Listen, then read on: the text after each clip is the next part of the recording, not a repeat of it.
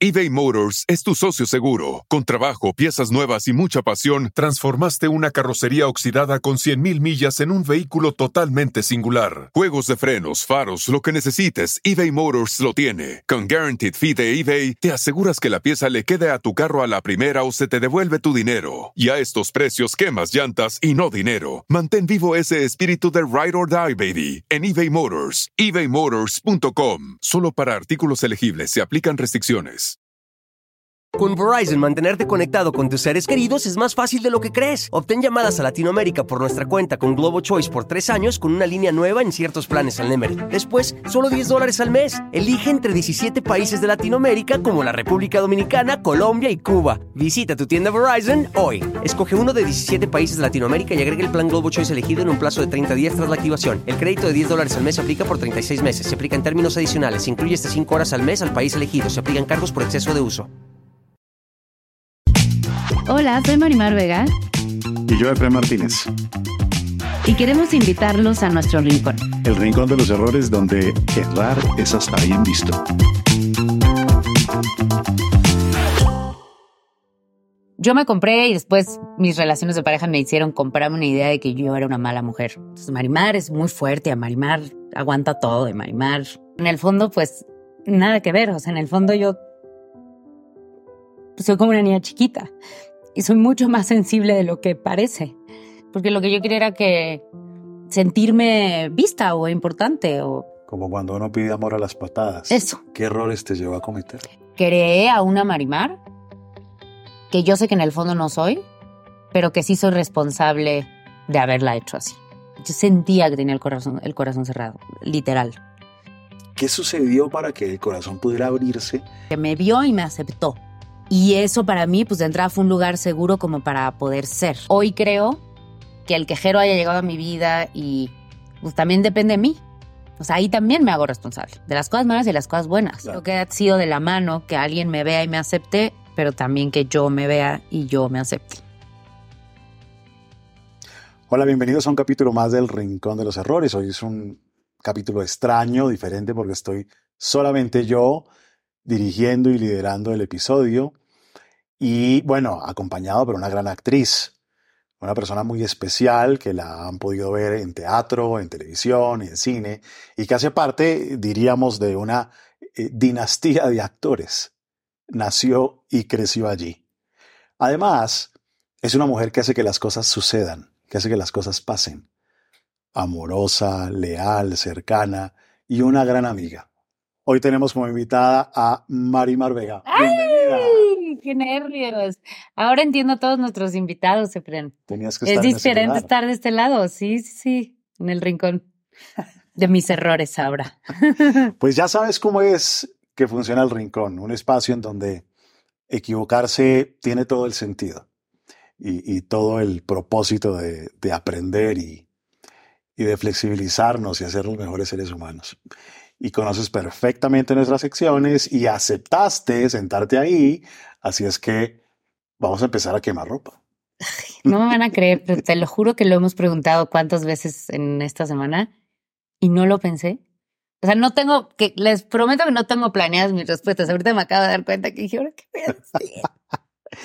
Pues el quemarropa empieza con nuestro error preferido y ya todos ustedes saben que el error preferido es aquel tipo de error que no es que nos guste o que sea preferido porque lo elegimos, sino porque lo repetimos tantas veces o se nos convirtió en un patrón o incluso todavía está que, que hace que digamos es un error preferido. Entonces, ¿cuál es tu error preferido, Mari? creo que tiene que ver un poco, es medio contractura, pero creo que tiene que ver un poco como con lo controladora que soy. Em, que parecer, que soy tan controladora que entonces me hago de repente como poco flexible, pero eso me genera culpa, siempre. Y es un error nuevo, viejo, constante. Tú te conoces un montón. Yo he tenido la oportunidad de compartir, en una época tuve la oportunidad de compartir un espacio profesional y fui tu terapeuta un tiempo. Sigue siendo. Después, ¡ah! Sí sabes. después desde otros escenarios. Eh, ¿De dónde viene eso? Es que creo que se mezcla, se, me mezclan. No sé si igual tú me, me diriges si es hacia, o sea, si es lo mismo y solamente los interpreto distinto o los llamo distinto, eh, pero la raíz creo que es la misma.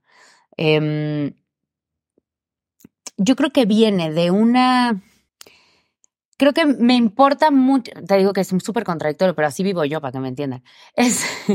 Me importa mucho el qué dirán, o sea, el, agradar, pero mi manera de hacerlo generalmente me, me pro, o, o sea, el resultado es lo contrario y eso me genera mucha culpa. Entonces, yo te voy a poner. Yo digo, este proyecto, todo el mundo me va a amar, como a, sé, gente que conocemos, que queremos mucho, que son, a- o sea, a- o sea, los, aman de conocerlos, ¿no? Maite, por ejemplo, Rosana, ¿no? Jero, mi esposo, inclusive. Y, y siempre acabo haciendo cosas que no sé por qué acaban como dando el resultado incorrecto, justo lo opuesto, y después eso me genera mucha culpa. Y normalmente son cosas muy pequeñas que tienen que ver con el control, con, con controlar la situación, porque quiero que todo sea perfecto. Y al hacer eso, creo que yo solita me pongo el pie y no consigo ni una cosa ni otra, porque pues nada es de mi control. Entonces, si yo quiero controlar todo, lo único que voy a lograr es que la gente piense que soy una pesada y eventualmente ni controlo ni consigo nada. Y después me voy a mi casa diciendo, ¿para qué dije? ¿Por qué mejor nada más dije hola? Y ya. Pero yo he sido testigo de, es decir, eh, la Mari de hace unos años a la de ahora hay una diferencia gigante. Y aunque todavía, por supuesto, porque la personalidad es algo que se mantiene con, con sedimentos que todavía quedan, ¿de dónde viene eso? ¿De dónde viene ese deseo de, de agradar, ese deseo de controlar para que todo salga bien? ¿Es que de- desde niña, en la adolescencia, o tiene que ver con lo que hablábamos el otro día con Gonzalo, con tu hermano? ¿Cómo surge? Creo que yo me fui haciendo así con el tiempo. No sé si... Creo que yo soy una persona muy sensible, mucho más de lo que la gente cree. Lo que pasa es que yo soy muy sensible y mi manera de no ser esa persona sensible, porque seguramente en algún momento pensé que así me iban a hacer mucho daño o me hicieron mucho daño y sufrí mucho, mi manera es como tapando eso, ¿no? Entonces Marimar es muy fuerte, a Marimar aguanta todo, y Marimar eh, lo maneja todo, las cosas fuertes, ¿no? Em, pero según recuerdo de niña, yo era. Mi mamá dice que yo era lo más easygoing del mundo. Lo más donde me dejaran así amigos, bueno, eso lo sigo haciendo. Pero como que todo.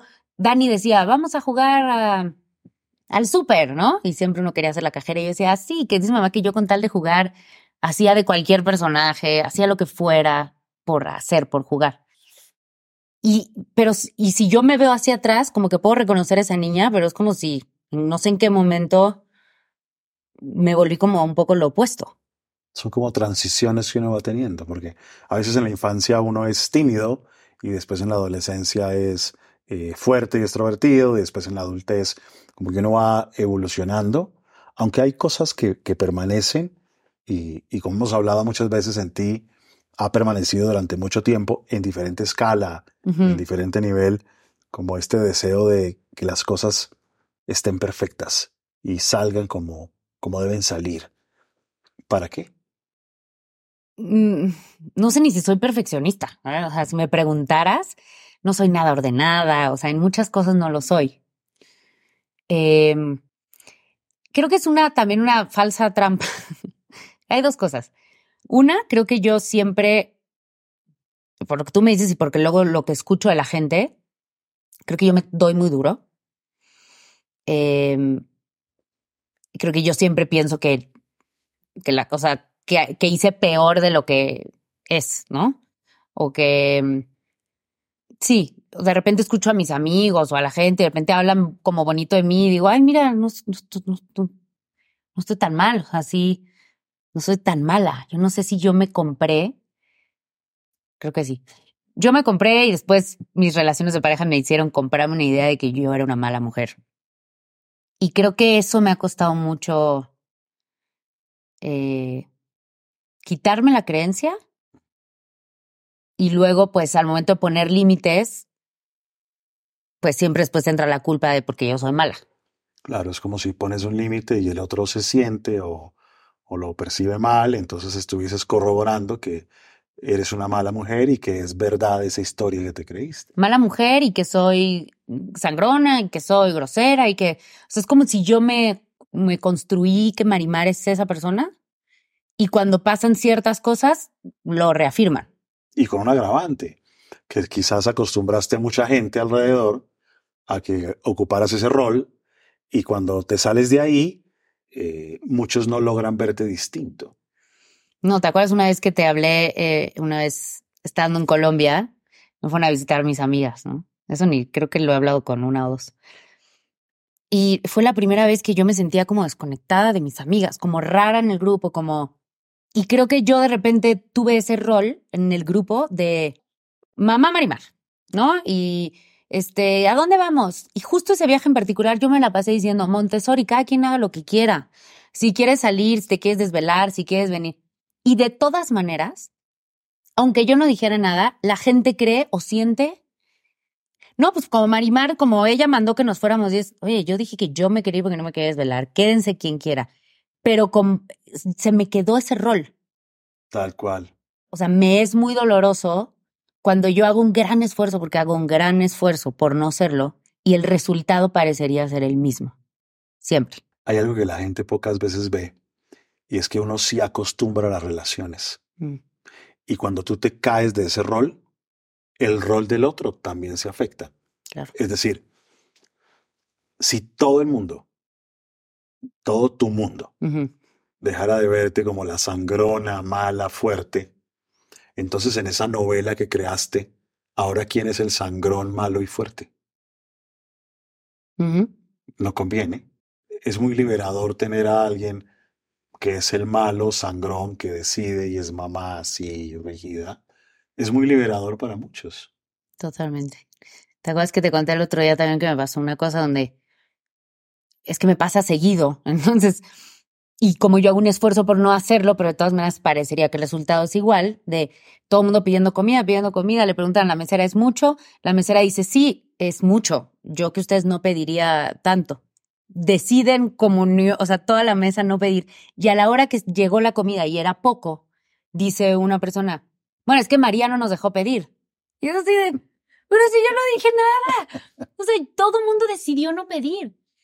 Pero como es mi dolor, porque me duele, ese comentario hace sentir que yo te escribe y te diga, acabé el año siendo la misma persona, sigo siendo una controladora, la gente sigue pensando que no los dejo ser.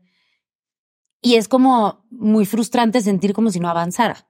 Y que basta un pequeño dato para que inmediatamente diga uno, sigo siendo el mismo. O sea, pueden haber mil datos que muestran que no eres el mismo. Pero aparece uno solo y uno dice, sigo siendo el mismo. Totalmente. Nos cristalizamos en el tiempo. Y sabes, para sumarle, y qué rico que podamos hablar de eso, tienes una voz fuerte Sí, y una cara de y tienes mamona. una expresión corporal de firmeza. Pero no es de mamona. Bueno, una expresión. Claro, y, y tienes unos, unos eh, rasgos fuertes. Pero eso no quiere decir que sea bueno o malo, sino que eso es lo que tienes. Pero entonces, claro, le sumamos a eso estas cosas y ya está como e- el papel caracterizado. Si la vida hiciera preguntas, ¿qué te estará preguntando la vida? Porque te pone todas las condiciones para que cumplas el papelón de soy la mala sangrona. Y como actriz también, ¿eh? O sea, porque también, pues, obviamente, eso es lo que casteo, lo, en lo que me ponen, en, o sea, esa es la mujer fuerte.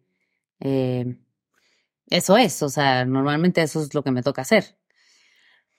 Pues no sé, te digo que de repente tú sabrás, este, Jero sabrá, o la gente muy cercana a mí, eso que en el fondo, pues, nada que ver. O sea, en el fondo yo soy como una niña chiquita y soy mucho más sensible de lo que parece.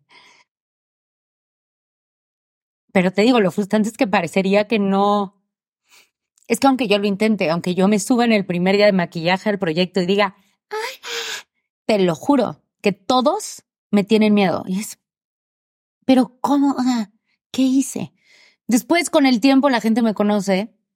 Jero me lo recuerda todo el tiempo. Me dice, Marimar, toda la gente que te conoce, te conoce, te ama y le caes bien. Pero el, primer, o sea, he tratado de que el primer impacto, de todas maneras, ya sé que van a pensar eso, pues dice que no me afecte, pero me sigue afectando. Ya me afecta menos con la gente que no me conoce, pero si alguien cercano me vuelve a abrir esa heridita, como el comentario ese, o incluso mi esposo, híjole, ahí sí es así como de, no me digas eso porque me ha costado mucho trabajo, mucho trabajo. Sí, y puede ser incluso un comentario que no tiene la intención de descalificar toda la evolución, pero como es una historia tan larga de tantos años, aparece ahí y, te revienta. Y eso nos pasa a. eBay Motors es tu socio seguro. Con trabajo, piezas nuevas y mucha pasión, transformaste una carrocería oxidada con 100.000 millas en un vehículo totalmente singular. Juegos de frenos, faros, lo que necesites, eBay Motors lo tiene. Con Guaranteed Fee de eBay, te aseguras que la pieza le quede a tu carro a la primera o se te devuelve tu dinero. Y a estos precios, quemas llantas y no dinero. Mantén vivo ese espíritu de Ride or Die, baby, en eBay Motors. ebaymotors.com. Solo para artículos elegibles se aplican restricciones. Con Verizon, mantenerte conectado con tus seres queridos es más fácil de lo que crees. Obtén llamadas a Latinoamérica por nuestra cuenta con Globo Choice por tres años con una línea nueva en ciertos planes al Nemery. Después, solo 10 dólares al mes. Elige entre 17 países de Latinoamérica como la República Dominicana, Colombia y Cuba. Visita tu tienda Verizon hoy. Escoge uno de 17 países de Latinoamérica y agrega el plan Globo Choice elegido en un plazo de 30 días tras la activación. El crédito de 10 dólares al mes se aplica por 36 meses. Se aplica en términos adicionales. Se incluye hasta 5 horas al mes al país elegido. Se aplican cargos por exceso de uso aunque evolucionemos mucho. Y cuando me revienta mi mecanismo primero de defensa, que es el que he tratado de evitar y que tú ayudaste a sanar, es el no tocar la vulnerabilidad. O sea, mi mecanismo más fácil es, cada vez que pasen esas cosas, es a la mierda. No intimo, no vuelvo a organizar, no vuelvo a decir, no vuelvo a pedir. No, o sea, lo primero que pienso es... Me desconecto. Me desconecto. Y me pasó después de mi divorcio, estuve en relaciones y no había manera. O sea, sí, pero yo creo que fue tan doloroso que ahí también lo que hice fue cerrar por completo la vulnerabilidad hasta que llegó Jero a mi vida. Pero ese es mi mecanismo número uno. Total. Yo he tenido una vivencia, no, no sé si te la he contado, pero mi experiencia, eh, ahora que llevamos ya un buen tiempo compartiendo diferentes escenarios, es muy distinta a la de mucha gente. Como yo nací y crecí en un lugar donde todo el mundo es muy fuerte, porque es una zona de Colombia donde se habla a gritos, a gritos y a groserías. Luego, para mí eso no es fuerte. Para mí es hasta cariñoso. yo jamás, o sea, jamás pude ver esa Marimar. Yo siempre he visto una mujer muy preocupada por los demás aunque a veces digas, no, es que yo soy un poco egoísta, pero yo lo que veo es una mujer preocupada por los demás, que la gente esté bien, muy pendiente, amiga de sus amigas, y cuando escucho que te ven de esa forma por la cultura en la que yo crecí, yo digo, no, no entiendo. Pero claro, entiendo que, que son lugares de crecimiento distintos. Y cuando empezamos hace unos años a hablar de tu personalidad, y evaluamos esto de eh, los dolores, las amenazas y las estrategias. Eh, ahí salieron las cosas que te las quiero colocar de nuevo acá en la mesa para que veamos. Porque además estaba en un momento yo de vida distintísimo Ale ahora. O sea, cuando yo empecé terapia contigo fue en pandemia, estaba yo en una relación muy complicada y así me hiciste ese examen. O fue la primera vez que me evaluaste. Salió ese dibujo en ese contexto, en esa época. Y eso nos ayuda a ver y a comprender por qué sucedía lo que sucedía. Entonces teníamos, por un lado, unas sensibilidades, que esto lo hemos hablado varias veces en, eh, estos eh, encuentros que estamos teniendo, unas sensibilidades que, quiere decir que eh, somos más susceptibles o vulnerables a ciertas cosas. Algunos al rechazo, otros al desamor, otros a la sensación de insuficiencia. eh, y dentro de eso, pues habían como dos temas que surgían siempre. Uno, la sensación esta de desamor y otra, la sensación de insuficiencia. Y después veníamos a hablar de las amenazas. Entonces, eso que te hace tan sensible, pues hace que ciertas personas o ciertas situaciones te estresen más. Te afecten más. Y al mismo tiempo, pues uno desarrolla unas estrategias o unos trucos para poder lidiar con ese malestar. Eh, y, y cuando vemos todo eso y lo discutimos y lo hablamos, estábamos eh, en un taller, me acuerdo, que aún no era tu terapeuta, estabas asistiendo a un Ah, la taller. primera vez fue el taller, sí. Exacto. Y tú ves todo eso y identificas tu manera de ser y qué es lo que descubres. Descubrí que me, acuerdo que cuando tú me lo platicabas sobre la primera vez que me lo pusiste sobre la mesa, lo primero que dije, no, ese no es mi dolor. Yo no creo para nada que mi dolor sea el no ser vista. ¿Por qué? Porque yo lo interpretaba como eh, lo que hablábamos en el capítulo con Mitch, por ejemplo, de, ay, no, a mí me da pena, a mí no me gusta entrar a un lugar que todo el mundo me voltee a ver, eh, ese tipo de llamar la atención, no. Y después entendí que el no ser vista pues tenía que ver, es como más, un poquito más complejo, pero creo que tiene que ver con que te importan mucho los demás, un poco la aprobación de los demás, el amor de los demás. Y, y primero me costó muchísimo aceptar que mi dolor era que me dolía que no me vieran. Y porque parecería como un poco banal, ¿no? Y uno Claro. no quiere ser esa persona. No suena de tanto nivel. Ajá, es como, ¿cómo, cómo yo que he estudiado tantas cosas me va a importar eso? Exacto. Y eso, pues primero creo que lo más, o sea, creo que lo que más me costó a mí en cuando empecé este camino de la logoterapia fue uno, bueno, primero que me ayudaste a ver, a ver cuál era el dolor, luego aceptarlo y luego aprender a quererme con todo y eso, que todavía me sigue costando. Porque mm, pues es como si entonces dijeras, oye, yo soy esa persona. Esa persona que de repente piensa así, o esa persona que siente esas cosas, esa persona que eh, se siente, eh, no sé, menos si no le pasaron el llamado bien porque se equivocó el first, pero yo pienso que es porque no soy importante. Entonces ahí empecé a entender como que eso es lo que me duele. Me duele si llego a maquillaje y hay está todo sentado y no hay una silla para mí. Eso me duele, en serio, soy tan ridícula. Y, em- y a, empezar a, a ver ese dolor y aceptarlo, pues eso me costó muchísimo trabajo. Muchísimo. Y ahora la distancia, esa forma de ser que tenías, esa sensibilidad, a propósito del rincón de los errores. ¿qué errores te llevó a cometer? Querer imponer, creo, de la manera, de maneras incorrectas, o por lo menos no las más amigables, que yo importo, o que yo valgo, que yo soy buena, que me vean, ¿no? Y sobre todo más chica, más inmadura, que después, pues por eso uno va pagando esas cosas, ¿no? Y se las va encargando. Ese lugar, o sea, no estoy diciendo que fuera gratis, yo me lo gané en algún momento. En algún momento yo fui pesada, y fui grosera, y fui eh, mamona, y todo eso, lo que es muy difícil después es que se lo quiten y la gente diga, ay, no, ya es, es buena onda, sí es buena onda. Y creo que todo eso era porque, porque lo que yo quería era que sentirme vista o importante o en el contexto que fuera. Como cuando uno pide amor a las patadas. Eso. Pues ya, cuando me salen en mis dolores del desamor, pues es clarísimo. Y entonces en ese alzar la voz de véanme, yo existo, eh, algunas personas se aruñaron y empezaron a decir, Marimar es así, Mm. Marimar es así, o así, o así, o así. Y se levantó esa fama. Que también tiene esta cosa que tú dices porque es real, porque es genuina.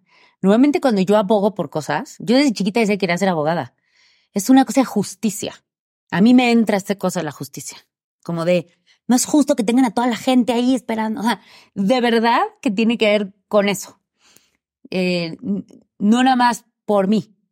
O sea, pienso, porque quiero también eficientar todo. Entonces pienso y digo, no, pero ¿por qué hicieron este llamado a esta hora si esta gente tendría que haber descansado sus 10 horas? ¿Por qué están haciendo esto? Y entonces ya, pues estoy controlando, estoy... Y hay una partecita de eso que sí es genuina porque sí pienso siempre en comunidad. Creo que es una virtud que tengo y por eso tengo tantos amigos y así, porque sí pienso en, en, en, muchos. Pero ve qué contradictorio. Pienso en muchos, pero quiero ser vista. O sea, no sé. Puede ser lo uno y lo otro. Y la contradicción habita en uno, o la dialéctica.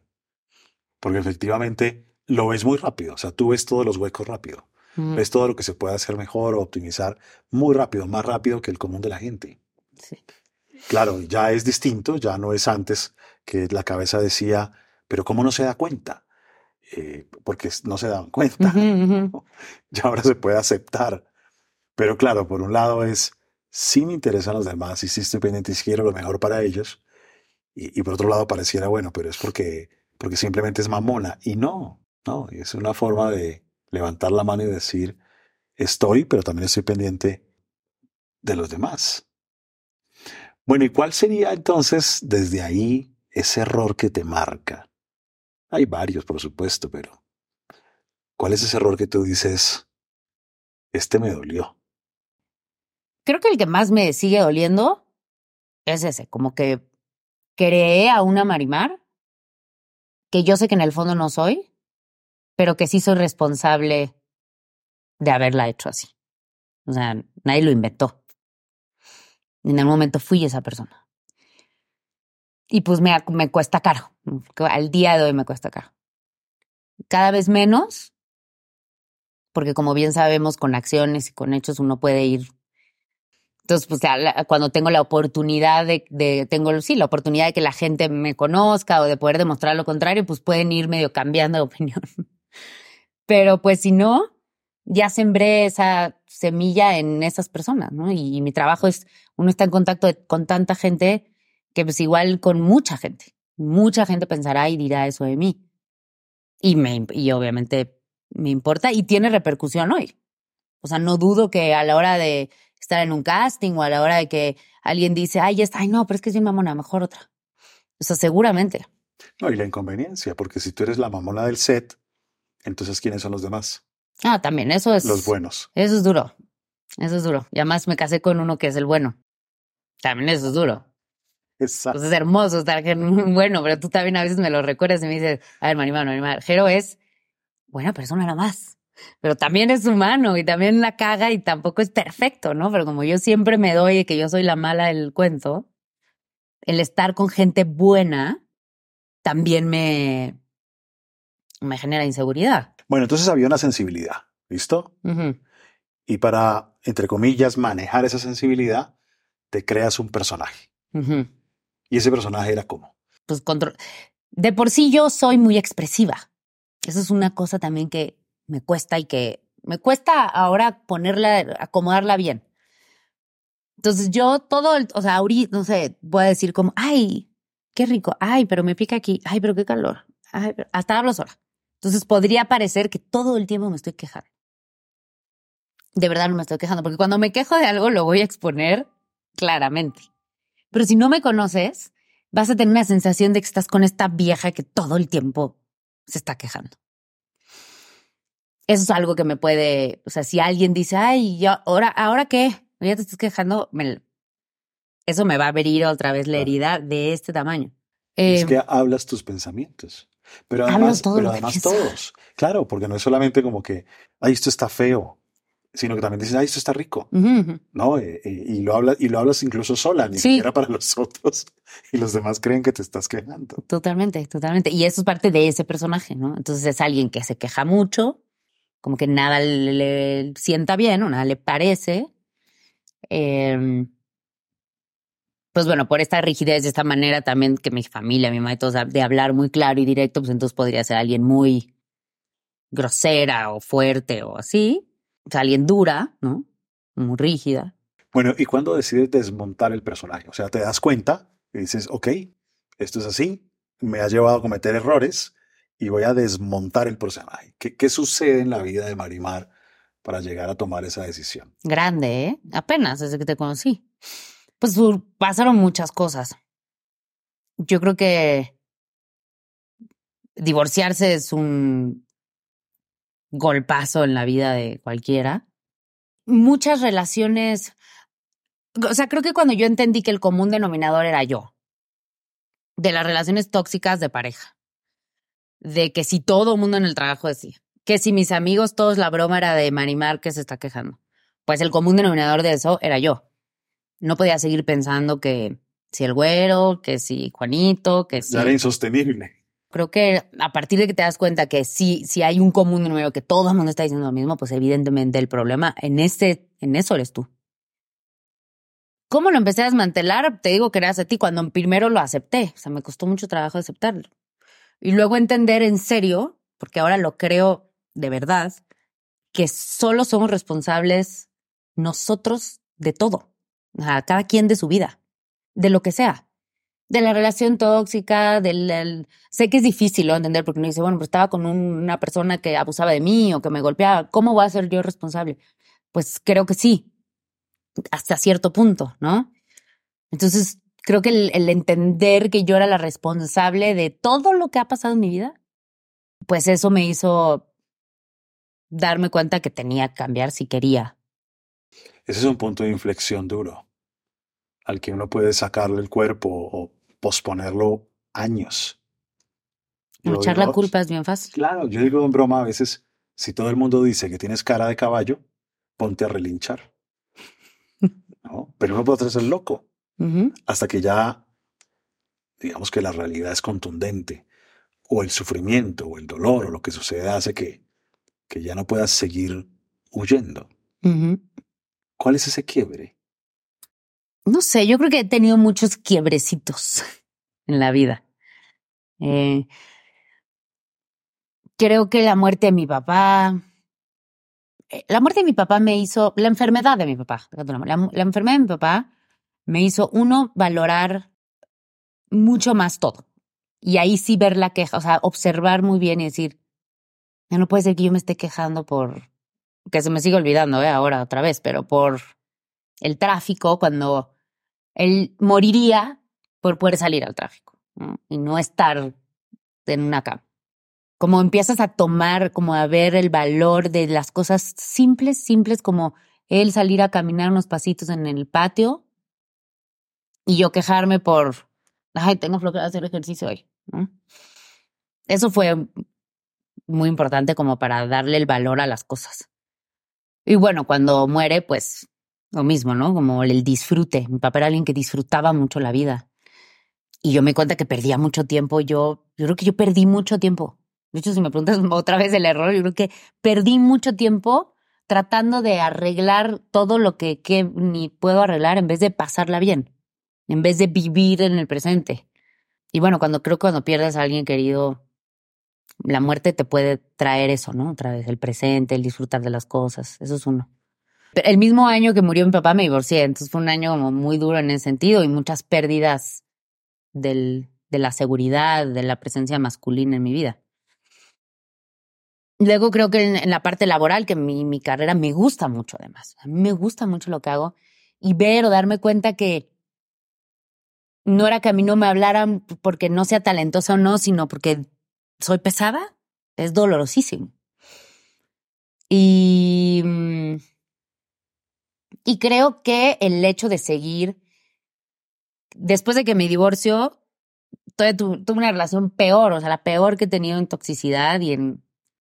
Y ahí era también como, puede ser, no puede ser todo lo que yo he viajado, estudiado, a la India, el yoga, las meditaciones, la cábala. Y sigo sin poder tener una relación en paz. Y esa última relación tan caótica que fue verdaderamente para mí, mi historia desastrosa. Creo que fue como el, la oscuridad de la oscuridad. Y creo que todo fue como en los últimos tres, cuatro años. Pero era momento de la pandemia también, ¿no? Pandemia. O sea, me divorcié, se murió mi papá, eh, las relaciones, la relación está súper tóxica, pandemia. También ahí valoramos mucho todos el trabajo y todas las cosas que teníamos cuando no las pudimos hacer. Y luego, pues sí, en mi caso sí fue de la oscuridad, esta cosa de proporcional de la oscuridad, la luz. Porque también hoy creo que el, que el quejero haya llegado a mi vida y pues también depende de mí. O sea, ahí también me hago responsable de las cosas malas y de las cosas buenas. Y creo que el hecho de que una persona como él esté en mi vida y me haya visto y habla de que pues también ya había hecho yo el trabajo y entonces también me responsabilizo de que ahora estoy en una relación sana y en paz, pero también de, que algo hice bien. Atraes otros seres. Bueno, vas a soltar el personaje y soltar el personaje parecería algo lógico, algo racional, algo que todo el mundo diría, no, pues obvio, hay que soltar el personaje, pero el personaje está pegado a la piel y cuando uno lo suelta, eh, a veces como que se arranca unos pedacitos de piel y tanta desnudez hace que uno a veces como que quiera ponérselo de nuevo y, y no es de un día para otro. No. Te quitas eso que te cuidaba y te protegía y entonces ahora las balas entran más fácil. ¿Y ahí qué duele? Pues yo creo que las mismas cosas, nada más que ahora, pues ya no me protejo tanto. O sea, tengo, sí tengo esta sensación que tú explicas de que arda. Y creo que ahora lo que hago es, entra, arde, entra el airecito, el airecito, lo respiro, lo pienso, lo escribo, te hablo.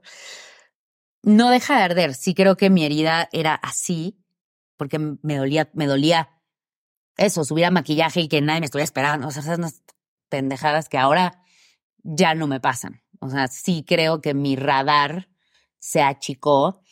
Y pues al pobre Jero le seguirá tocando, que es el que pues seguramente más me va a poder tocar, mi mamá, mi familia, mis amigos cercanos. Pero realmente lo otro está un poco, mucho más controlado. Lo que sí me pasó mucho tiempo, o bueno, sí mucho tiempo, pero justo cuando me quité eso, es esta sensación de que yo tenía, que tenía el corazón cerrado. Yo, te decía, yo sentía que tenía el corazón, el corazón cerrado, literal. Y pues así no hay conexión con nada. Entonces yo estaba en relaciones y estaba en una relación. Y también entiendo, o sea, también no puedo echar la culpa ahí, pero también entiendo que seguramente a mí, yo que siempre he tenido novios muy celosos y de repente analizando, es por qué. Pues también porque seguramente, y tú me lo explicaste, sentían que tú estabas y después ya no estabas y estabas y ya no estabas. eBay Motors es tu socio seguro. Con trabajo, piezas nuevas y mucha pasión, transformaste una carrocería oxidada con 100.000 millas en un vehículo totalmente singular. Juegos de frenos, faros, lo que necesites, eBay Motors lo tiene. Con Guaranteed Fee de eBay, te aseguras que la pieza le quede a tu carro a la primera o se te devuelve tu dinero. Y a estos precios, quemas llantas y no dinero. Mantén vivo ese espíritu de Ride or Die, baby, en eBay Motors. ebaymotors.com. Solo para artículos elegibles se aplican restricciones. Con Verizon, mantenerte conectado con tus seres queridos es más fácil de lo que crees. Obtén llamadas a Latinoamérica por nuestra cuenta con Globo Choice por tres años con una línea nueva en ciertos planes al Nemery. Después, solo 10 dólares al mes. Elige entre 17 países de Latinoamérica como la República Dominicana, Colombia y Cuba. Visita tu tienda Verizon hoy. Escoge uno de 17 países de Latinoamérica y agrega el plan Globo Choice elegido en un plazo de 30 días tras la activación. El crédito de 10 dólares al mes se aplica por 36 meses. Se aplica en términos adicionales. Se incluye hasta 5 horas al mes al país elegido. Se aplican cargos por exceso de uso. Y eso genera mucha inseguridad. Enviados ambivalencia. Totalmente. Yo me acuerdo cuando tú me dijiste eso y decía, pero ¿por qué si yo soy esta persona y soy tan leal y no sé qué, por qué desconfían de mí? ¿Por qué todos creen que les voy a poner el cuerno? ¿Por qué todos son celosísimos conmigo? Y, y, entendí que pues también era yo. Y entendí que era por eso. Porque me tienen y no me tienen. Y me tienen y no me tienen. Y pues eso pues, genera muchísima inseguridad. Seguro y aceptarlo hace que el otro ya no sea siempre y totalmente el malo. No. Tendrá su propia locura, por supuesto. por supuesto que, sí. Por supuesto que sí. Y también depende mucho, lo sigo haciendo, mucho menos, pero ahora estoy con un hombre que, si se lo explico, que, que, que, que me ve, que me entiende, que me escucha, también yo ya lo sé explicar, ya sé que es, no es personal, no es contigo, así me pasa. O sea, hay días que me desconecto de la relación. Pero no me voy a poner del cuerno, no, o sea, es nada más, Y ya no tomo eso también como un fact de ya no lo amo, porque también eso hacía yo. Me desconectaba y es ya no lo amo, me voy a divorciar, me voy a cortar, esta relación ya no sirve. Y ahora es como, está bien, es normal. También un día puedes no estar conectado con esa persona y no se va a acabar la relación. Yo te vi semanas enteras. Desconectada. Claro. Y ahora a veces que hablamos y sabemos que puede ser un día sí. pero no semanas enteras. Y yo fui testigo de algo que me parecería bonito que lo pusiéramos aquí encima, y es que, claro, estaba el corazón cerrado, eh, tenías otras razones para permanecer en donde estabas, Pero finalmente conoces a Jero y, y se infiltró, o sea, se metió por una rendija. ¿Qué sucedió para que el corazón pudiera abrirse viniendo de, de donde venías, en donde el Sí. sufrimiento era, eh, o sea, estar dos días seguidos bien era un milagro. No, no, no, no, era total. Y era como una adicción. O sea, esta era una relación que era como adictiva, como una droga. Entonces, esto es como una cocaína que no puedo dejar, que no quiero estar ahí, pero no lo puedo dejar. Así. Yo creo que lo tengo mu- muy claro. Eh, Jero, eso, me vio. Me vio a Marimar, a la Marimar que ves tú, a la Marimar que ven mis amigas. Pues eso para empezar es como, como si me hubiera visto completita, con todo, lo malo, lo bueno, pero yo no tenía que, que conquistarlo ni ser de una manera, o sea, como que me vio y me aceptó. Y eso para mí, pues de entrada fue un lugar seguro como para poder ser. Creo que es el hombre que más me ha amado como soy. Es la única persona que siento que no me quiere cambiar. Al día de hoy. Yo sé que él ve mis defectos, yo, yo sé que él ve esas cosas que de repente a mí me chocan, mías. Pero él me ama con todo y esas. Jamás me ha venido a decir, pues yo creo que tú deberías, pues yo creo que... Y eso, para mí, pues fue caer en blandito, en el sentido de que, pues aquí no me van a hacer daño, o por lo menos nunca intencional, o sea, también creo que, además de que él es una muy buena persona, ¿no? Entonces no había nada de qué defenderse. No. No, yo ahí no estoy tratando de...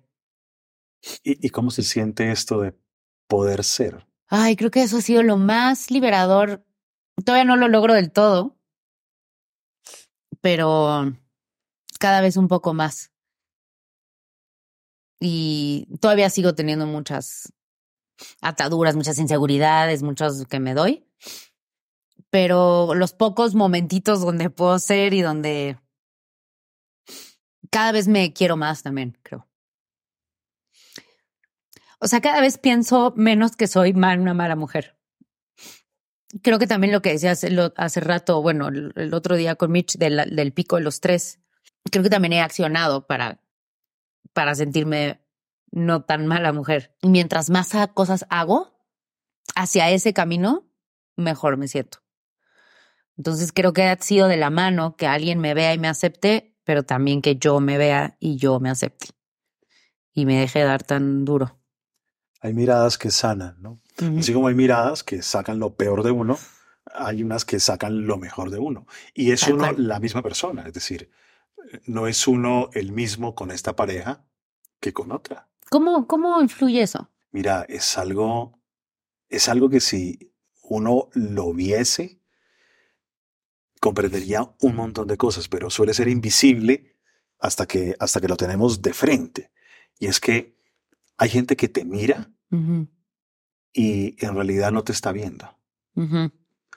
O hay gente que te mira como que te faltan 20 centavos. mm.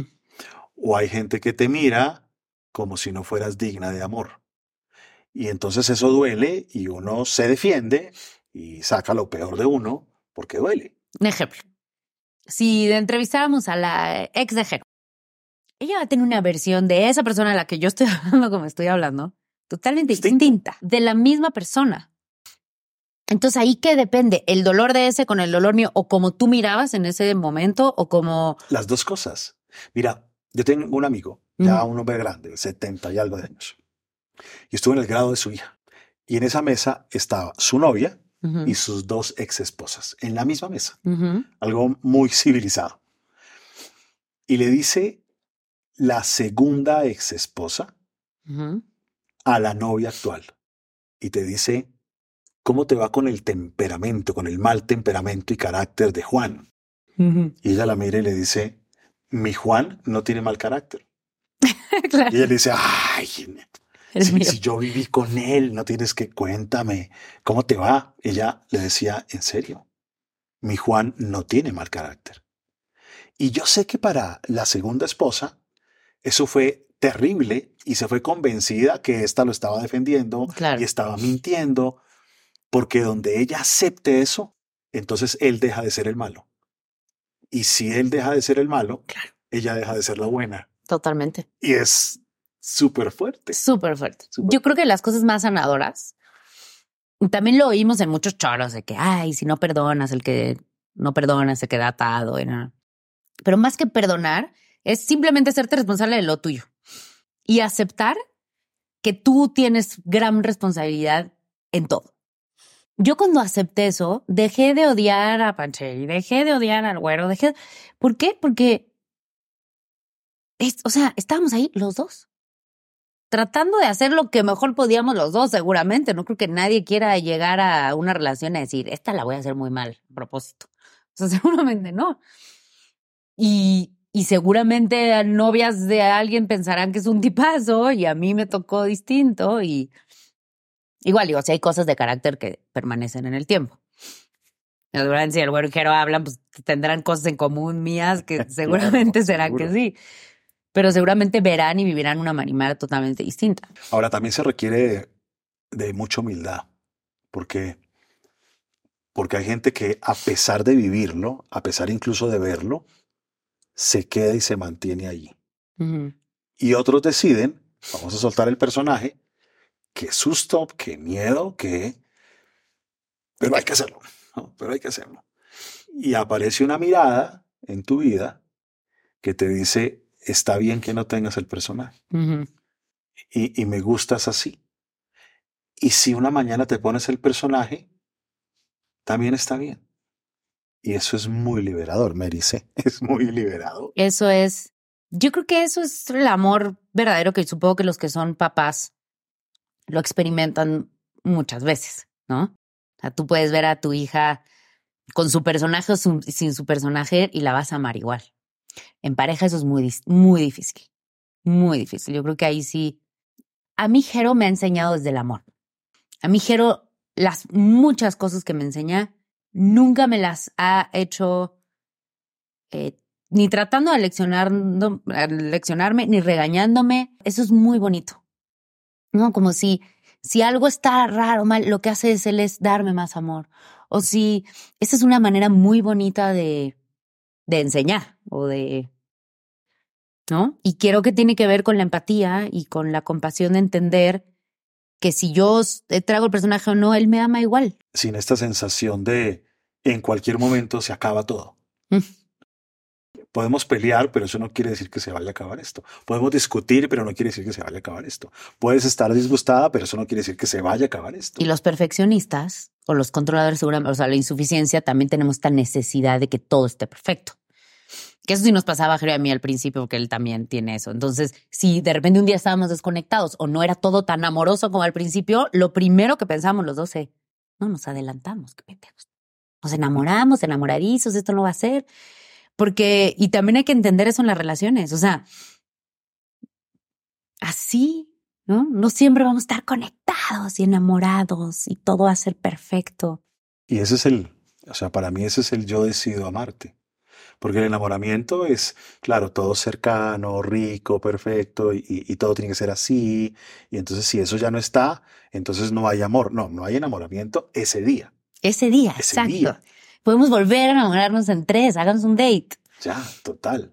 Bueno, y para seguir el hilo, sueltas el personaje, a veces vuelve, a veces se va, a veces te visita, pero, pero tienes como la llave un poco ya, eh, asumes esa vulnerabilidad, aparece eh, providencialmente en tu vida una mirada que te permite ser. Bueno, pues, ¿hacia dónde vas? ¿En quién te estás convirtiendo, Mario?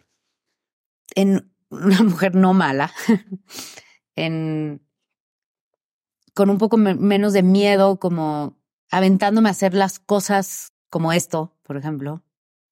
Esto es algo que yo veo que, o sea, hace dos años yo, pero me lo hubieras dicho y te he dicho imposible. Imposible, por mil razones. Y el hecho de, como de ponerle voz a lo que a mí me gusta compartir, de verdad. Y siempre lo había hecho una escala chica, ¿no? Con mis amigas, con una... Pero qué pena como abrirlo, qué pena hacerlo a una escala más grande. Y eso es como que me estoy quitando miedos, me estoy quitando miedo. Creo que cada vez soy más, más libre, más auténtica en el sentido de, pues sí, también eso, pues si me quejo, pues me quejo, no desde un lugar de berrinche, ¿sabes? O sea, no desde un lugar de berrinche, pues así soy, te fregas, no desde, sí, verbalizo todo, eso es parte de mi personalidad. Y también tengo otras cosas chidas, ¿no? Y también tengo estas, pero como eso, tratar de abrazar, creo que estoy siendo una persona que está abrazando un poco más eso. Creo que con la edad, obviamente, el valor de las cosas, eh, lo hemos hablado durante toda esta semana, la conexión reales y empiezan a pesar mucho más, empiezan a ser más importantes. Creo que eso siempre me cuesta, pero estoy tratando de ser, creo que me he vuelto mucho más empática, mucho más, este, amorosa, que también me puso muchos ejercicios, Efren, de decir que amo y que quiero y a veces eso me cuesta mucho trabajo. Y ahí voy. De todas maneras, sí siempre siento que me falta muchísimo. O sea, siento que vivo un poco una locura, una locura. Siento que vivo una incongruencia dentro de mi persona. Quiero muchas cosas todo el tiempo. Estoy tratando de ser más clara en lo que quiero y empezar a hacer una cosa a la vez y no 200 también dejé de pelear como, como yo admiro mucho a mi hermana por eso, ¿no? O a la gente muy congruente. Pero hubo un momento en donde en vez de verlo como, no, sí lo veía como una cualidad, pero lo que pasaba en mí es que me generaba rechazo porque yo sentía que no la tenía y me incomodaba. Entonces, el aprender a ver el éxito de los demás y que me emocione, el, eso me hubiera dado mucha pena antes confesarlo, ¿no? Decir de repente, ay, siento envidia porque esta persona está yendo bien. Desde que empecé a sentir alegría genuina por el éxito de mis amigas y el éxito de la gente que veo, hasta todo me sale mejor a mí. ¿No? O sea, eso sí empieza a tener una repercusión en la vida bonita cuando uno empieza a pensar y a sentir así. Creo que ya me desvía, pero bueno, más o menos todas esas cosas. Me estoy empezando a convertir en esas cosas.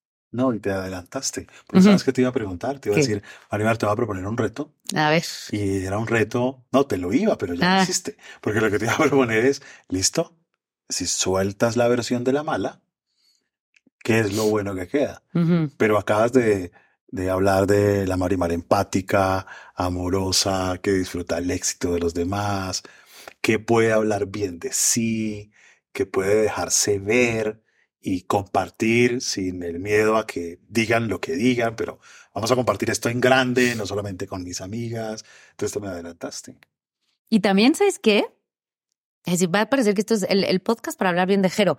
No, pero es que él me ha ayudado mucho a aceptar, igual muchas mujeres van a entender lo que quiero decir. Entre por temas sociales y entre, y mira que yo vengo por una familia bastante liberal y esto de la mala mujer también cargado de híjole, tuve muchos novios que me cuestionaban todo el tiempo él. ¿Y ya te acostaste con ese también? ¿Y con ese también? ¿Ah, ese también? Mm, ¿Y de estos quién? Y yo empecé, y entonces eso me hacía sentir pues que yo estaba mal también.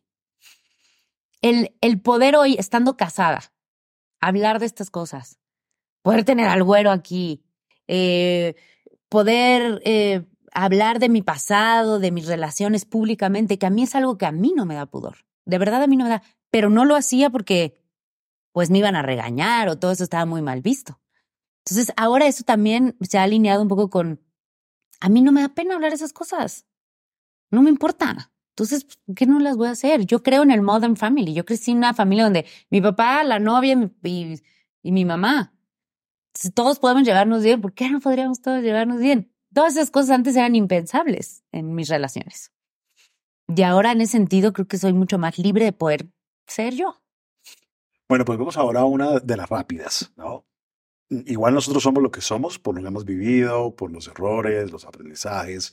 Pero si hipotéticamente volvieras a nacer, igual fueses Marimar y dejando de lado que somos lo que somos por lo vivido, ¿cuáles serían esos tres errores que quizás no cometerías?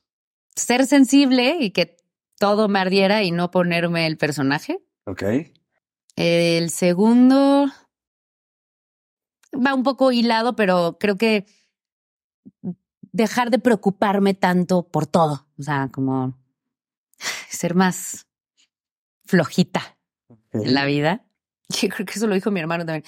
Haber como aprovechado más las oportunidades que tuve de niña en estudiar fuera y aprender inglés, en haber aprovechado más las oportunidades, sobre todo en los idiomas, en vez de estar tanto en la peda. En la fiesta. Sí, me encantaba, me la pasé muy bien, pero sí. Bueno, tú ya sabes cómo son estas fases, estas etapas de nuestro programa y siempre en la última parte, eh, que llamamos como el espacio de la terapia, eh, hablamos un poco acerca de, de, algo que creas que puede ser útil eh, para la gente que nos está escuchando o útil para ti y que quizás yo pueda intentar aportar o sumar alguna reflexión. ¿Qué se te ocurre? ¿Cómo saber más o menos cuál es tu dolor? Realmente qué es lo que te duele. Porque yo hice de todo, ¿eh? Y nunca lo encontré. Y hasta que lo encontré, empezó a cambiar mi vida para bien. Entonces, si hay alguien que se sienta eso, que está incómoda en la vida, que no acabas de estar bien, ¿por qué? No sé, porque todo puede estar bien. ¿Ah? ¿Qué, qué, qué podrías tú recomendar para uno encontrarse? Mira, es algo que, que es, entre comillas, triste, pero el acceso a, a temas científicos, el acceso a temas bien desarrollados, suele ser inaccesible para la mayoría de las personas. Y esa es una realidad de nuestros países y de nuestro sistema de salud, y, y, así sucede. Y muchos van buscando la forma de lidiar con estas cosas. Algunos lo logran y otros sufren décadas y décadas y décadas. Y esa es una preocupación mía muy poderosa y uno de los motivos por los que cuando hablamos de esto te dije de una, va.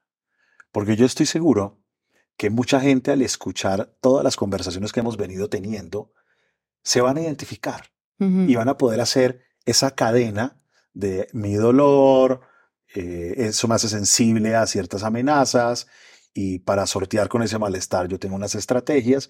Entonces creo que ese es un aporte, un aporte importante es poder acercarse al rincón de los errores y darle un lugar al error como algo fundamental de la vida. Eh, creo que otra, otra buena fórmula es, hay, hay buena literatura.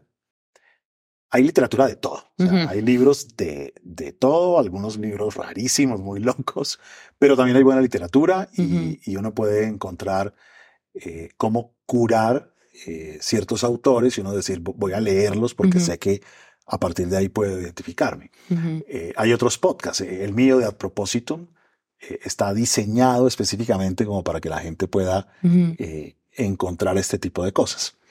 Pero supongamos que no le gusta ni leer, ni escuchar podcast, ni nada. No le gusta nada de eso. ¿Qué podría hacer?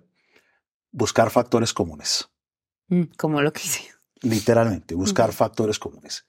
Si la gente dice estas cosas de mí, o si siempre en mis relaciones me pasa exactamente lo mismo, entonces hay que ver cuál es el patrón y, cuál es ese factor que se repite.